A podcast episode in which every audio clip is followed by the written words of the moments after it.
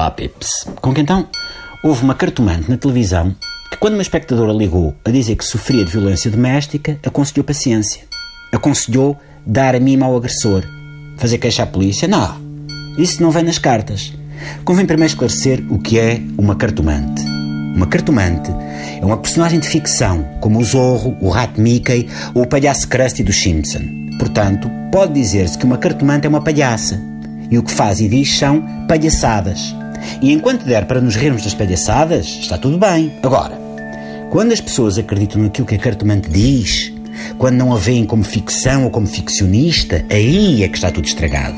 Quando uma cartomante diz coisas sobre a vida de pessoas que nem sequer conhece, com base no que supostamente lê nas cartas, dando a entender que fala com conhecimento de causa, aí é que o caldo está entornado.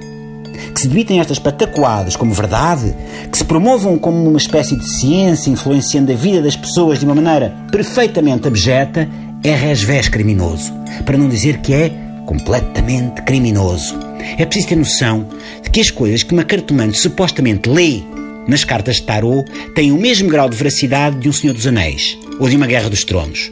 Ligar para uma cartomante a pedir dicas acerca seja do que for é como telefonar ao Harry Potter e pedir ao Harry, faz-me aqui um feitiço para fazer desaparecer estes joanetes.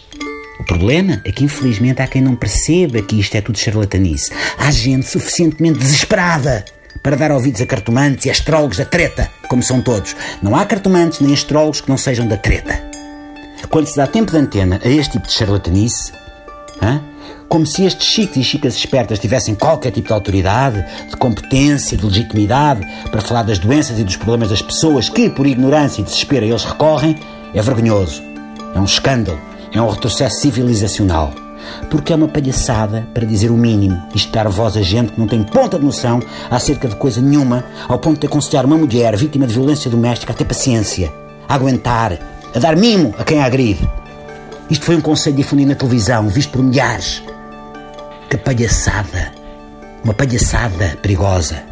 Por isso, Pips, enquanto estas vergonhas continuam a acontecer, Enquanto se continuarem a amealhar trocos valentes com as chamadas telefónicas de gente demasiado crédula, gente que precisa de ajuda a sério e não de charlatões, cabe a quem consegue ver por entre estas mentiras denunciar estas poucas vergonhas. Ok?